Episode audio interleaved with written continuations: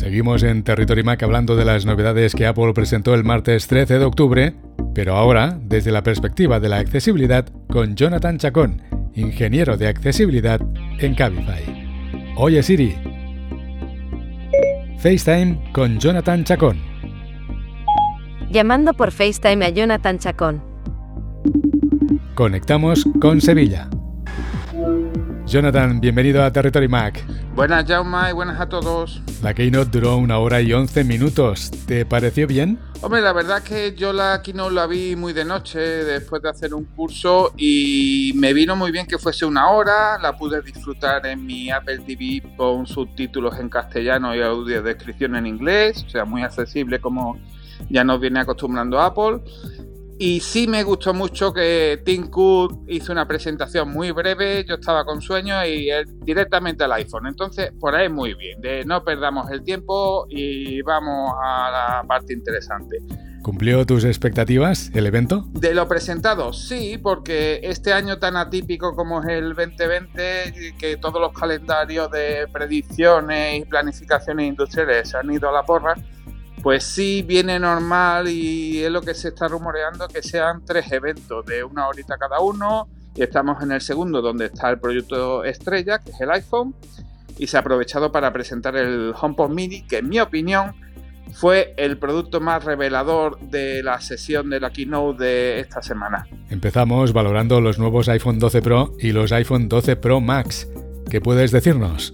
Pues eh, para empezar por el diseño se ha pasado de los bordes redondeados a unos bordes otra vez a cuchillo como teníamos en el iPhone 5 y previos que para el tema de ergonomía viene muy bien porque se sujeta mejor pero a nivel de diseño personalmente y siempre digo personalmente a mí me gustan más los bordes redondeados aunque suponga un peor agarre Luego está el tema de la pantalla con este nuevo sistema de recubrimiento de cristales de cerámica que aumenta su dureza. Mucha mayor tranquilidad a la hora que se nos caiga el dispositivo.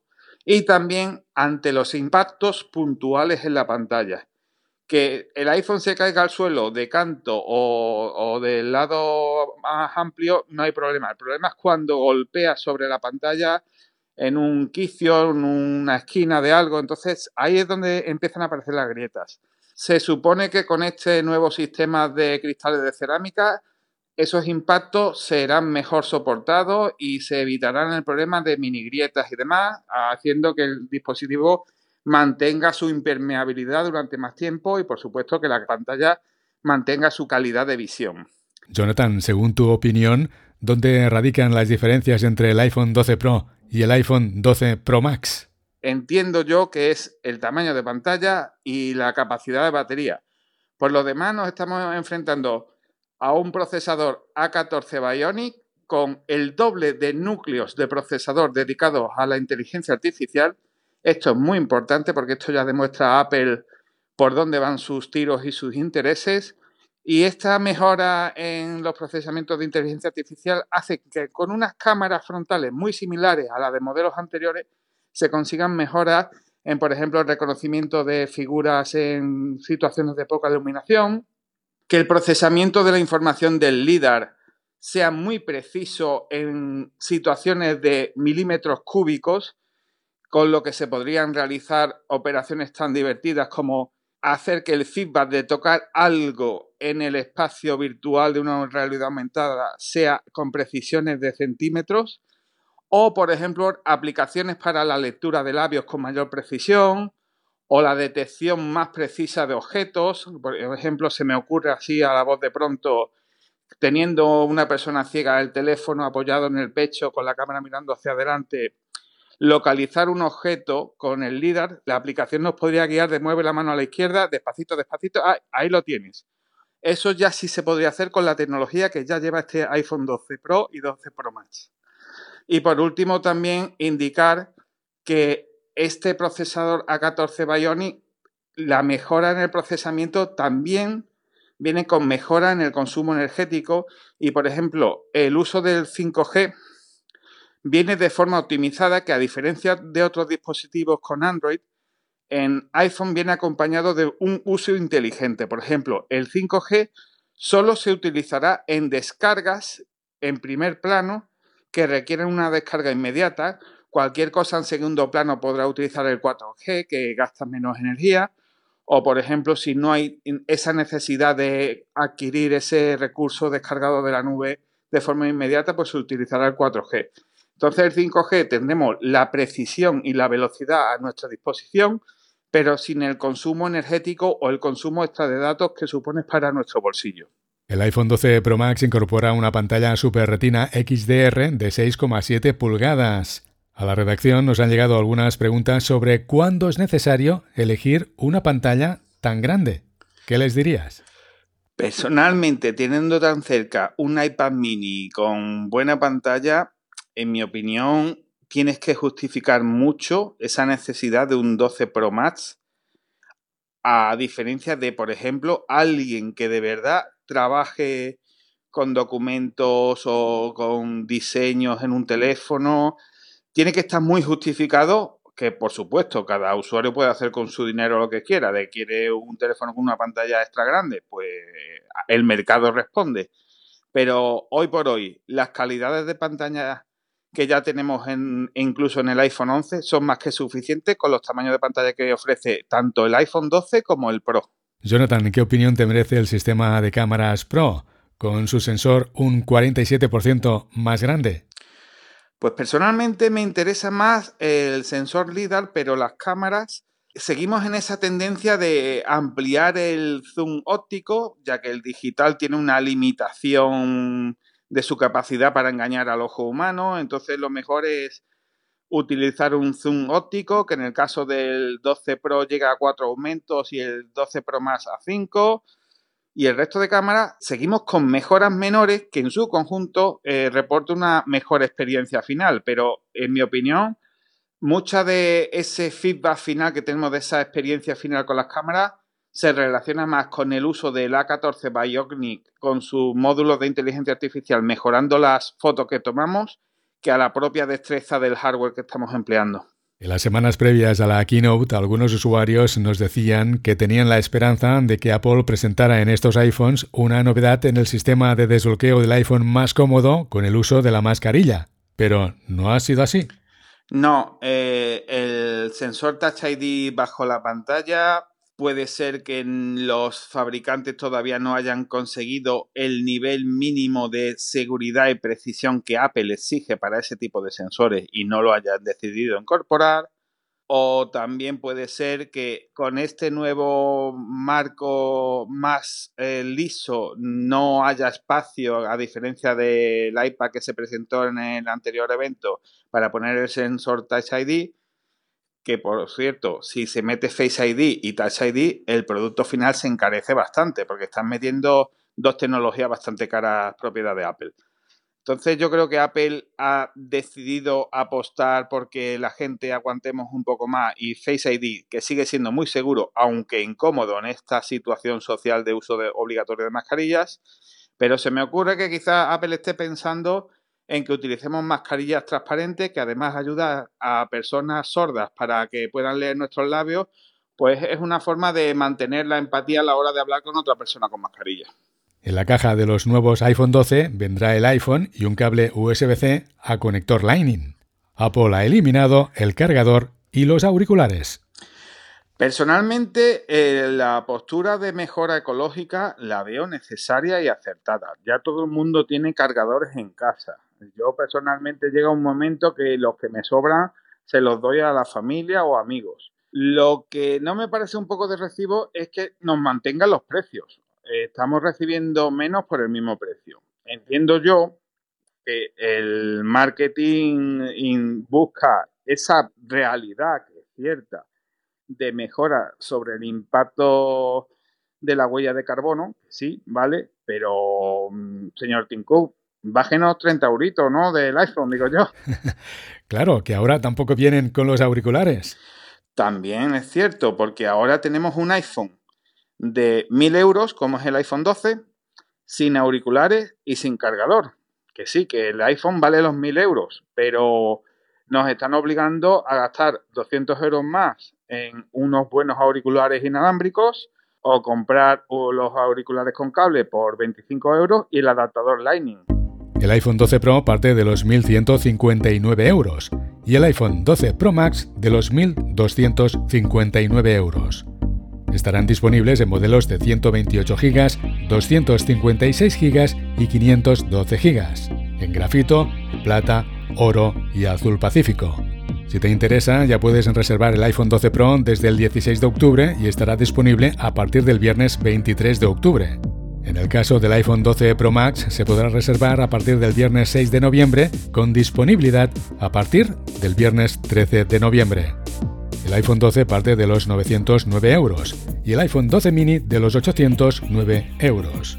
Estarán disponibles en modelos de 64 GB, 128 GB y 256 GB, en azul, verde, negro, blanco y Product Red.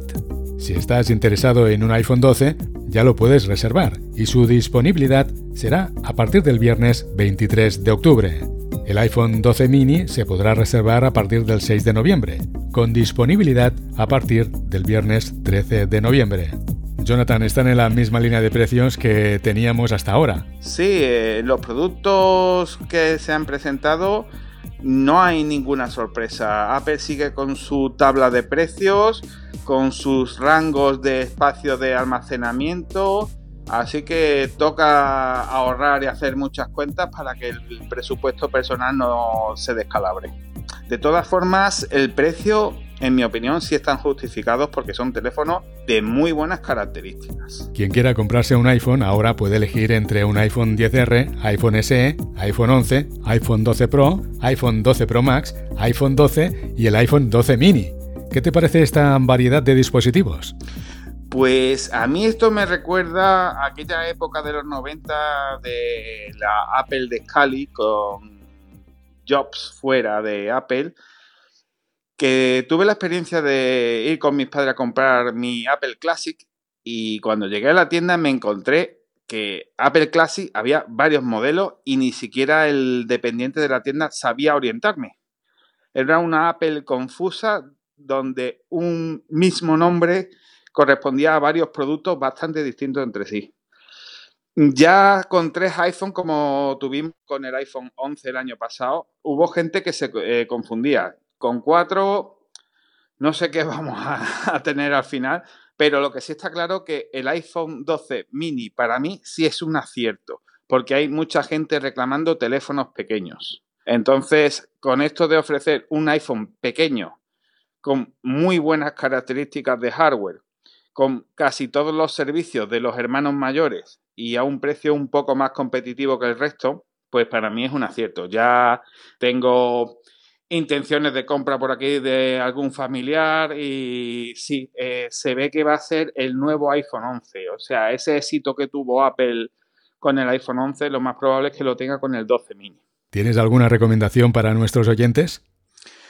Si quieres teléfono pequeño, de usar diariamente y que puedas cargar todas las noches sin problema y, y no te importa eh, utilizarlo como se viene utilizando habitualmente un iPhone, el mini, mejor que el 12. Y si necesitas un uso más profesional y no requieres una pantalla del tamaño de una raqueta de ping-pong, pues el 12 Pro. O sea, yo el 12 y el 12 Pro Max son los dos dispositivos, los dos modelos que veo un poco ahí que solo los necesitarán gente con unas necesidades muy específicas.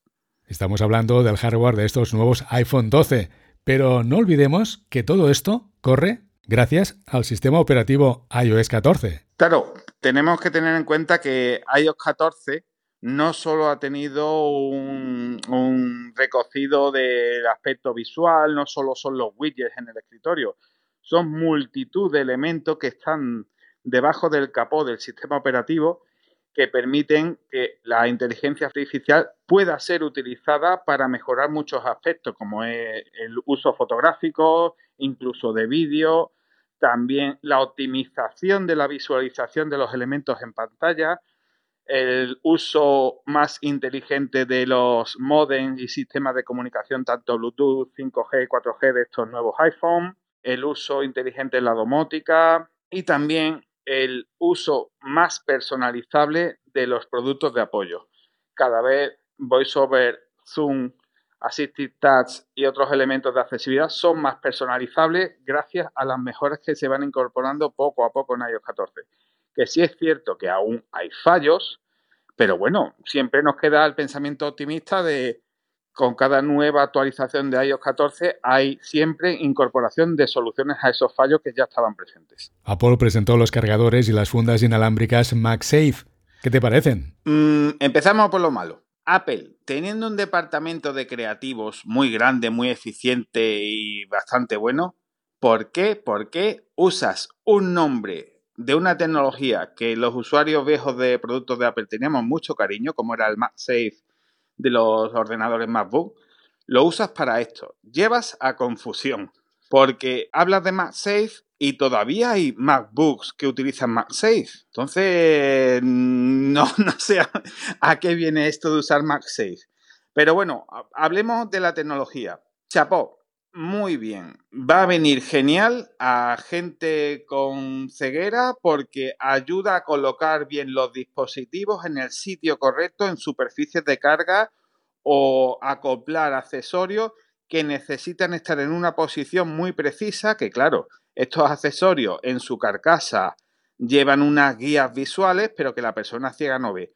También ayudará muchísimo a las personas con problemas de motricidad precisa, de, a la hora de manipular tanto el iPhone como el accesorio, tienen problemas para colocar en un punto preciso. Con este guiado mediante energía magnética, pues se solucionan todos los problemas. Además que el desgaste de acoplar y desacoplar de los enganches físicos desaparece.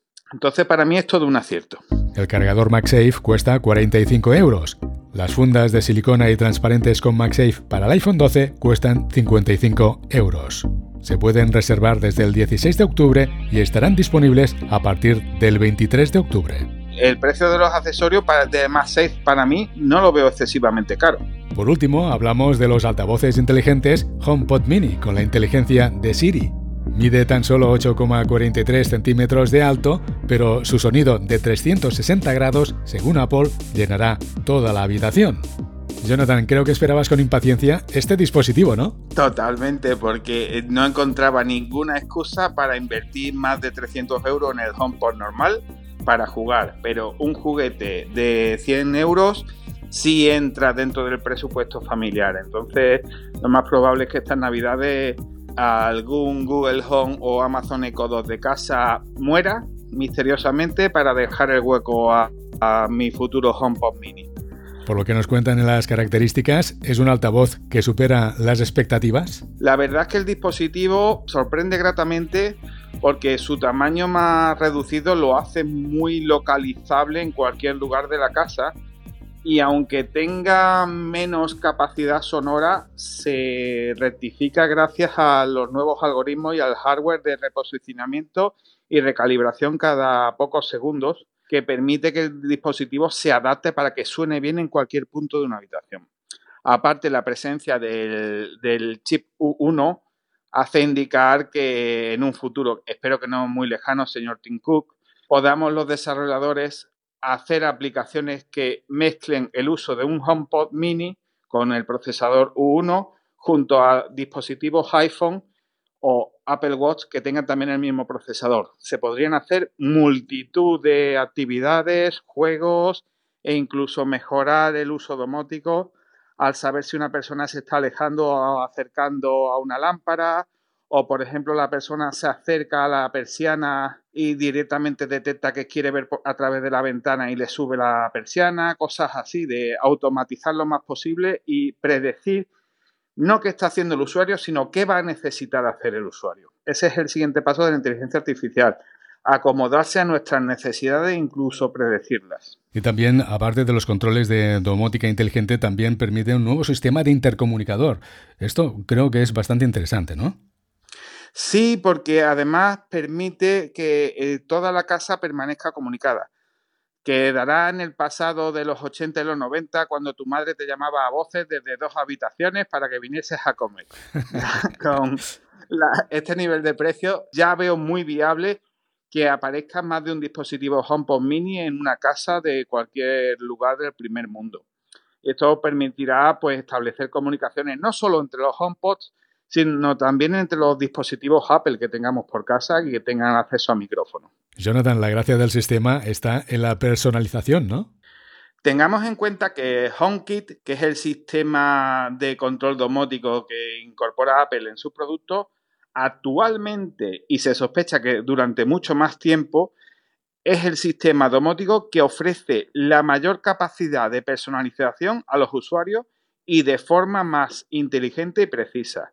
Otros sistemas domóticos se limitan a situaciones binarias de o me enciendo o me apago con un condicionante, el diseño de las escenas, que recordemos que una escena domótica es la configuración de una casa o la configuración de una habitación, pues son muy reducidas, mientras que Apple tiene en cuenta multitud de eventos, tanto en tiempo como combinaciones de situaciones o estados de otros elementos domóticos, no solo consultar si, si hay una luz encendida bajo la persiana, aquí si hay una luz encendida, el día está soleado y son más de las 9 de la mañana, pues entonces mantengo la persiana subida y apago la luz.